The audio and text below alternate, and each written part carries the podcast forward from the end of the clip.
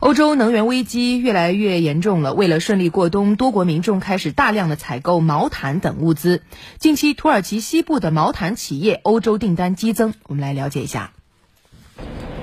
土耳其西部省份乌萨克历史悠久，纺织业发达，生产的毛毯等纺织品远销海内外。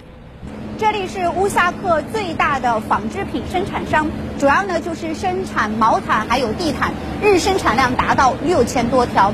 那由于来自欧洲的订单激增，现在全厂四百五十多名员工正在实行二十四小时三班倒的生产模式。工厂总共有八个仓储区，每个仓储区的面积大约是一千多平方米。那么现在我身后所有这些毛毯的产品，主要就是来自欧洲的订单。厚实的棉质毛毯，因为价格更实惠，需求量也很大。根据厚度等不同，棉质毛毯的批发价在七美元至十一美元不等，约合人民币五十至八十元。